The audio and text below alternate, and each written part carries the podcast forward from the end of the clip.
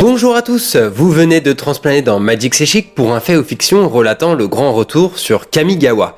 On est enfin de nouveau sur ce monde quelques siècles après les terribles événements de la guerre des Kami. Salutations amis Planeswalker, mais ne leur en dis pas trop Alvar, car nos auditeurs n'ont pas encore eu les récits des aventures du légendaire Toshiro Umezawa, et il serait dommage de leur ôter le plaisir de la découverte même si certaines cartes de Neon Dynasty leur spoilent déjà quelques conclusions de ce glorieux passé. Alors pour ne pas trop en dire, rappelons juste que à la fin de ces événements, la paix fut ramenée par l'impératrice Michiko Konda et Kyodai, le kami, fils de Okagashi. Ensemble, ils avaient rapporté l'équilibre entre la dimension des mortels et celle des esprits.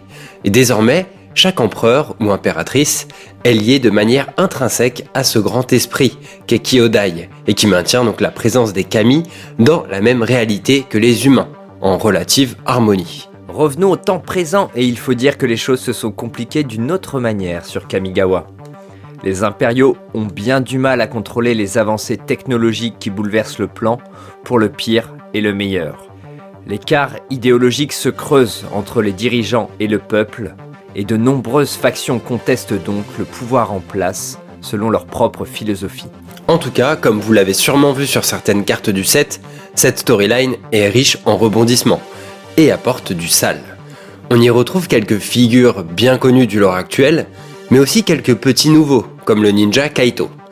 Il est temps de vous expliquer tout ça et cerner comment des enjeux décisifs s'articulent pour la suite. C'est parti Quentin Let's go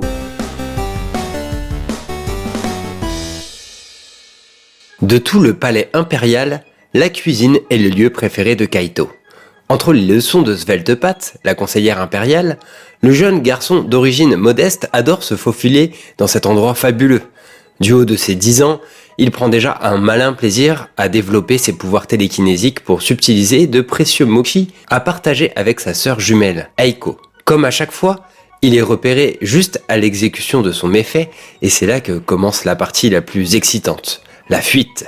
Un mochi dans la poche et un dans la bouche, à travers les couloirs, les corridors, avec comme dernier échappatoire les toits et les terrasses, jusqu'à la pièce où l'attend sa sœur, avant leur leçon du jour avec Sveltepat. Bien que très proches, les deux enfants ont des profils très différents. Eiko paraît plus âgée, peut-être parce qu'à la mort de leurs parents, c'est elle qui a pris en main leur survie. Malgré quelques remontrances sur son entraînement, elle sourit quand Kaito lui donne le mochi. Mais avant qu'elle puisse ajouter autre chose, Sveltepat, leur maîtresse, fait donc son apparition. Malgré son allergie à l'autorité, Kaito respecte énormément la Kitsune, qui leur tient lieu de tutrice. Mais la nouvelle qu'elle apporte aujourd'hui bouleverse le quotidien de Kaito. Il ne s'entraînera plus avec Eiko, qui poursuivra les études pour devenir, elle, une diplomate auprès des Kami, un rôle primordial dans le Kamigawa moderne. Un équilibre doit être maintenu. Les relations avec les Kami demandent à être soigneusement entretenues tout en surveillant les nouvelles technologies, en s'assurant que les futuristes suivent les règles. Même si cela devait bien arriver un jour, la nouvelle est un grand choc pour Kaito, qui vit dans l'instant sans interroger le lendemain. Sa sœur lui avoue qu'elle voulait lui en parler de longue date, mais qu'elle attendait qu'il se questionne, lui aussi, enfin, sur leur futur. Mais ça n'est jamais arrivé. Kaito accuse le choc, mais conçoit parfaitement que sa sœur deviendra ainsi une parfaite impériale. Un nouveau départ s'annonce pour Kaito. Mais heureusement, sa sœur n'était pas la seule personne à partager son quotidien au palais. Il venait aussi régulièrement près du temple de Kyodai, là où se trouve la chambre de la jeune impératrice de Kamigawa. Sur le chemin vers le jardin des cerisiers, il se rappelle sa rencontre avec la jeune fille alors qu'il s'était réfugié par mégarde dans un jardin secret en tentant d'échapper au camis de la floraison du printemps, à qui il avait voulu dérober un livre cette fois. Il ne savait pas, à ce moment-là, qui elle était, et avait parlé avec elle comme à une autre enfant de son âge, malgré le paravent qui les séparait.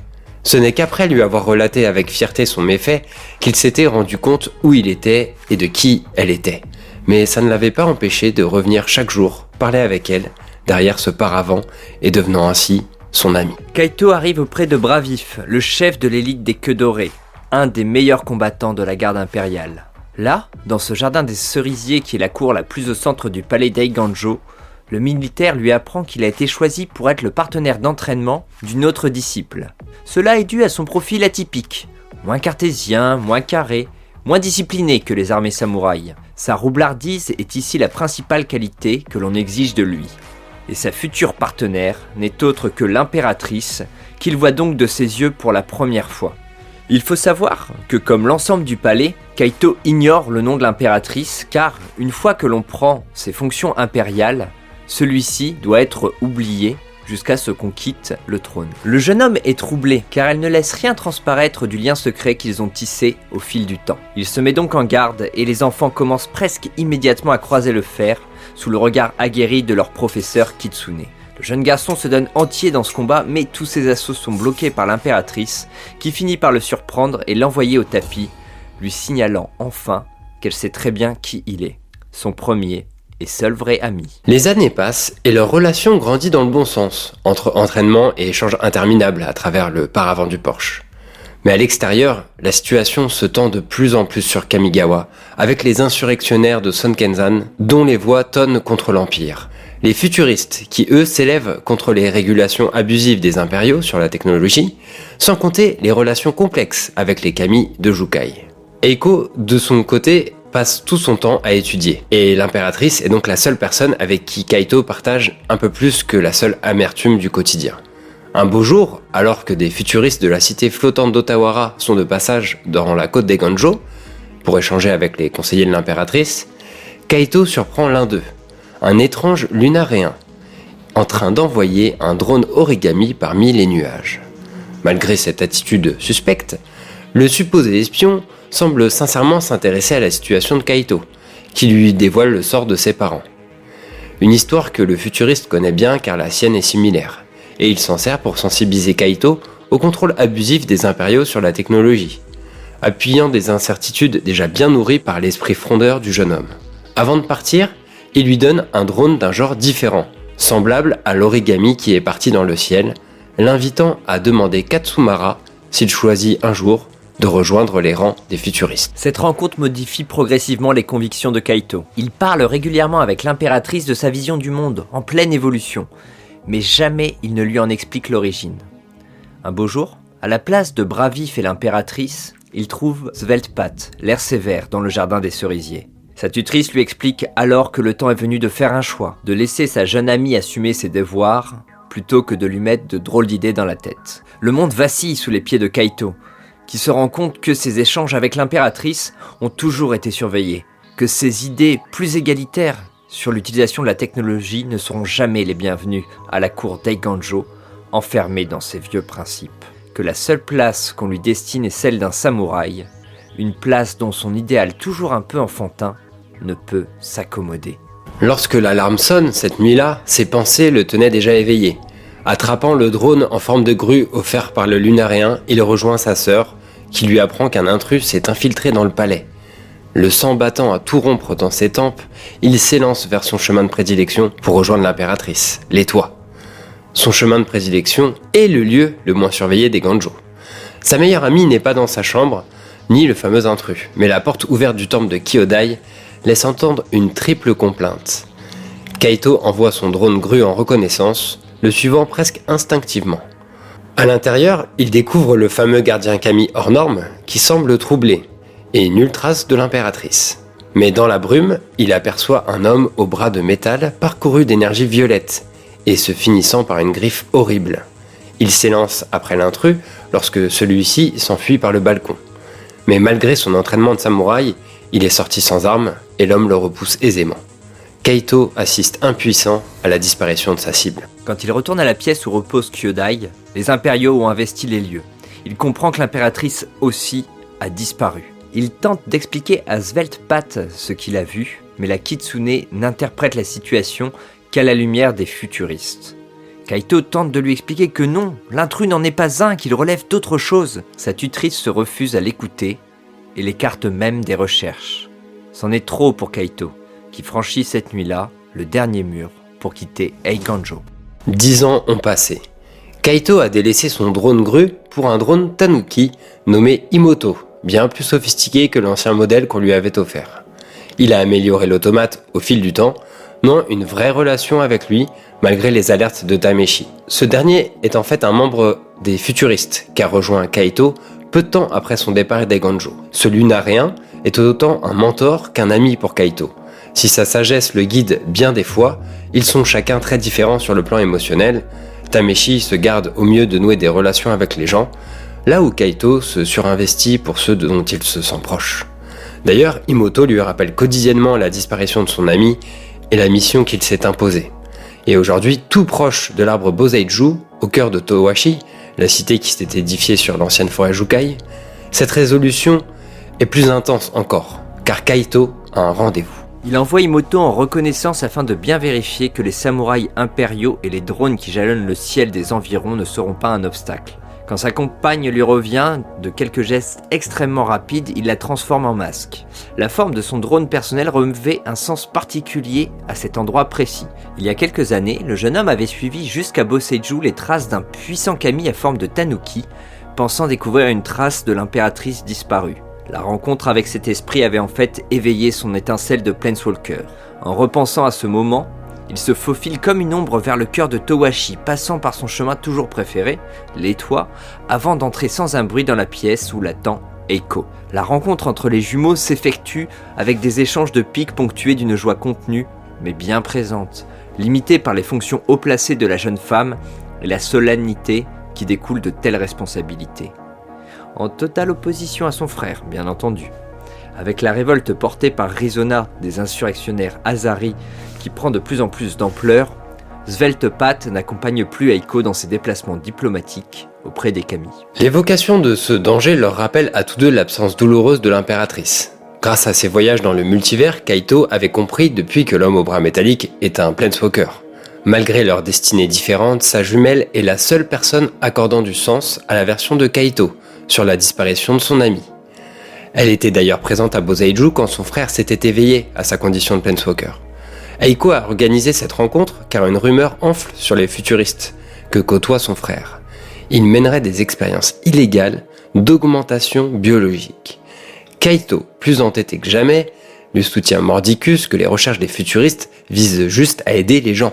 Leur discussion arrive vite dans une impasse, miroir de l'échange du passé entre Kaito et Sveltepat. Néanmoins, les jumeaux sont d'accord sur le fait qu'une menace sous-jacente tourmente vraiment Kamigawa le grand Kamiki Odai a changé depuis l'absence de l'impératrice et les tensions entre factions ne cessent de s'amplifier. Kaito décèle pourtant que sa sœur lui cache encore une information cruciale. Mais il n'est pas prêt à entendre ce qu'elle lui annonce, sous la protection d'un suppresseur de son qui les met à l'abri des propres gardes d'Aiko. Tameshi, l'ami et mentor de Kaito, prendrait part à des études illégales sur les kami, des études qui impliqueraient enlèvement, technologie illicite et un homme au bras de métal. Kaito n'accepte pas cette révélation. Tameshi connaît toute son histoire, dont le fait qu'il traque un homme au bras de métal. Saisi par l'incompréhension, il gamberge, prisonnier d'un tourbillon de pensée, car au-delà de l'amitié de longue date avec le lunaréen, il fait confiance à sa sœur depuis bien plus longtemps, même si celle-ci épouse un peu trop à son goût désormais les principes d'équilibre et de droiture de Sveltepat. La seule solution est d'enquêter. Si Tameshi est bien son ami, il comprendra les actes de Kaito, à moins que le lunaréen soit finalement bien différent de ce qu'il a laissé transparaître. La recherche d'informations ne pouvant être frontale, Kaito revêt le masque d'un menteur plusieurs semaines durant, récoltant les éléments petit à petit. Malgré son désir d'innocenter son ami, les faits jouent en sa défaveur et le Planeswalker se rend progressivement à l'évidence en le surveillant à son insu à Otawara. Tameshi cache des choses, non seulement à lui, mais aussi aux autres futuristes. Chaque soir, quand le soleil se couche et que les autres quittent leur travail, Tameshi demeure dans son laboratoire en travaillant sur un projet visiblement connu de lui seul. Kaito l'a vu acheter des artefacts illégaux, ou encore récupérer de mystérieux chargements au creux de la nuit, ou déposer ses propres cargaisons dans les bas-fonds de Towashi. Mais au-delà de ces activités illégales, il lui faut désormais prouver la traîtrise du lunaréen. Pierre attend le système de fermeture au moment où ce dernier quitte son laboratoire, et détournant le flux des caméras, Kaito s'introduit dans la pièce à la recherche de réponses. Le seul indice qu'il trouve en fouillant le bureau est un message codé, décrypté sans mal. Un rendez-vous dans la basse ville. Alors qu'il s'apprête à partir, il remarque dans les données l'image d'un étrange dispositif. Il luit d'une couleur bleue, comme une clé de stockage, avec de multiples tentacules évoquant vaguement une méduse ou une pieuvre. À peine arrivé dans les tréfonds, Kaito retrouve rapidement la trace de Tameshi. Les lunariens ne courent pas les rues glauques de cette partie du plan, dirons-nous. Imoto, piloté à distance, arrive à un entrepôt où les a menés la piste du traître. Ils y découvrent un lieu qui suinte les expériences malsaines. Table d'opération, béchère au contenu suspect, tubes remplis d'énergie liquide, instruments de chirurgie. L'ensemble des expériences qui ont lieu ici semble bien trop organique pour ce qui est censé occuper les futuristes à Otawara, ou quiconque sur Kamigawa en fait. Une voix comme la conjonction de multiples voix synthétiques perce la nuit, et Kaito découvre une immense créature de métal s'adressant à un groupe d'hommes de main, vraisemblablement des Héliastes, qui chargent sur un véhicule des conteneurs de différentes tailles, dont s'échappent des cris. Pas n'importe lesquels, assurément, des cris de Kami, la créature monstrueuse et ses soldats sont en train de vider les lieux, tout en détruisant l'épreuve. Kaito rappelle Imoto, resserre l'étreinte sur son épée et court à l'intérieur de l'entrepôt en entendant les premières explosions, avant que tout ne disparaisse. Mais tout brûle déjà à l'intérieur, et il ne reste que Tameshi dans un coin, mortellement blessé d'un coup de griffe géante. Il accourt auprès de lui, et dans ses derniers souffles, le lunaréen lui présente avec repentance ses excuses. Lorsque fusent les questions de Kaito, la seule chose que lui transmet son ex-mentor est un nom, celui de l'homme dont il pourchasse l'ombre, Tézéret. Imoto rejoint Kaito au moment où Tameshi passe de mort à trépas, se place en masque sur son visage, et il quitte ainsi l'entrepôt en feu. Ce sera tout pour cette première partie, l'histoire de Kamigawa, la dynastie Néon étant assez euh, longue, mais on vous balance la seconde moitié très bientôt, je vous le promets. Et pour compenser le fait qu'on coupe euh, votre plaisir du fait aux fictions, nous vous proposons de gagner un petit code d'AP Kaldheim à la fin de cette vidéo. Et pour cela, c'est très simple. Il suffit d'écrire Keri Keri Keri dans les commentaires comme d'habitude. Merci encore de nous avoir écoutés et donc à très bientôt pour la suite. Et d'ici là, bon voyage entre les éternités aveugles.